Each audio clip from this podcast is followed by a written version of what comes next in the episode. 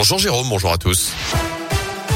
Et à la une de l'actu ce jeudi, cette opération militaire lancée en Ukraine annonce ce matin de Vladimir Poutine. Le président russe dit vouloir défendre les séparatistes de l'Est du pays. Il appelle également les militaires ukrainiens à déposer les armes alors que des explosions ont été entendues à Kiev et dans plusieurs villes de l'Est de l'Ukraine ces dernières heures. D'après le président ukrainien, la Russie effectue des frappes contre des infrastructures militaires et des gardes frontières ukrainiens. L'Ukraine qui a décidé de fermer son espace aérien pour l'aviation civile. Joe Biden dénonce de son côté une attaque injustifiée. Les États-Unis vont d'ailleurs déposer aujourd'hui un projet de résolution au Conseil de sécurité des Nations Unies pour condamner à la Russie. Dans l'actu près de chez nous, le Premier ministre en visite demain. Jean Castex vient visiter notamment le site de Sanofi à Neuville-sur-Saône. Il sera accompagné du ministre de la Santé Olivier Véran, la ministre de l'Enseignement supérieur Frédéric Vidal et la ministre de l'Industrie Agnès Pannier-Runacher, le chef du gouvernement qui doit notamment présenter la stratégie maladie émergente et infectieuse dans le cadre du plan France 2030. À retenir également, on passe de 12 à 14 semaines. Le Parlement a donné son feu vert hier à l'allongement du délai légal pour recourir à l'interruption volontaire de grossesse.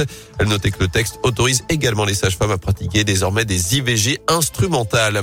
Par ailleurs, à Lyon, la première PMA pour toutes aura lieu au printemps, plus de six mois après l'adoption de la loi de bioéthique qui ouvre aux couples de femmes et aux femmes seules la possibilité d'avoir recours à la procréation médicalement assistée. Près de 250 nouvelles demandes ont été enregistrées à l'hôpital Femmes-Mères-Enfants de Bron, l'un des plus gros centres de PMA de la région. Avant la loi, ces femmes auraient peut-être abandonné l'idée d'avoir un enfant à moins de partir à l'étranger. C'est donc possible désormais en France. Mais faut être patient, il y a de l'attente, il y a un délai également de réflexion de six mois.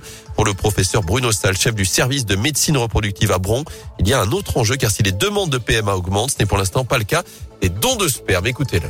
Le don va être compliqué maintenant, que ce soit chez l'homme et la femme, parce qu'il y a la levée de l'anonymat. C'est-à-dire qu'à partir des 18 ans euh, de l'enfant qui sera né d'un don de gamètes, spermatozoïdes ou ovocytes, il aura euh, possibilité d'interroger l'agence de biomédecine et d'avoir une levée complète de l'anonymat, nom, prénom, euh, adresse, qualité et ainsi de suite.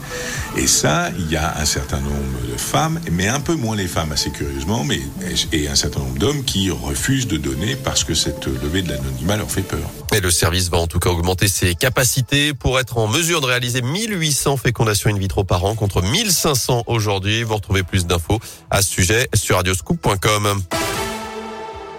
On passe au sport avec du basket. Nouveau rendez-vous européen à l'Astrobal. L'Asvel reçoit l'Alba Berlin ce soir pour la 27e journée d'Euroleague. Le 14e face au 15e du classement. Ce sera à partir de 21h ce soir. Et puis du côté des filles, pas de vainqueur en Eurocoupe. Les Lyonnes sont revenus avec un match nul 66 partout de leur déplacement en Pologne. Hier à Lublin en huitième de finale allée de la compétition. Tout se jouera donc sur le match retour mercredi prochain sur le parquet de Madou Bonnet.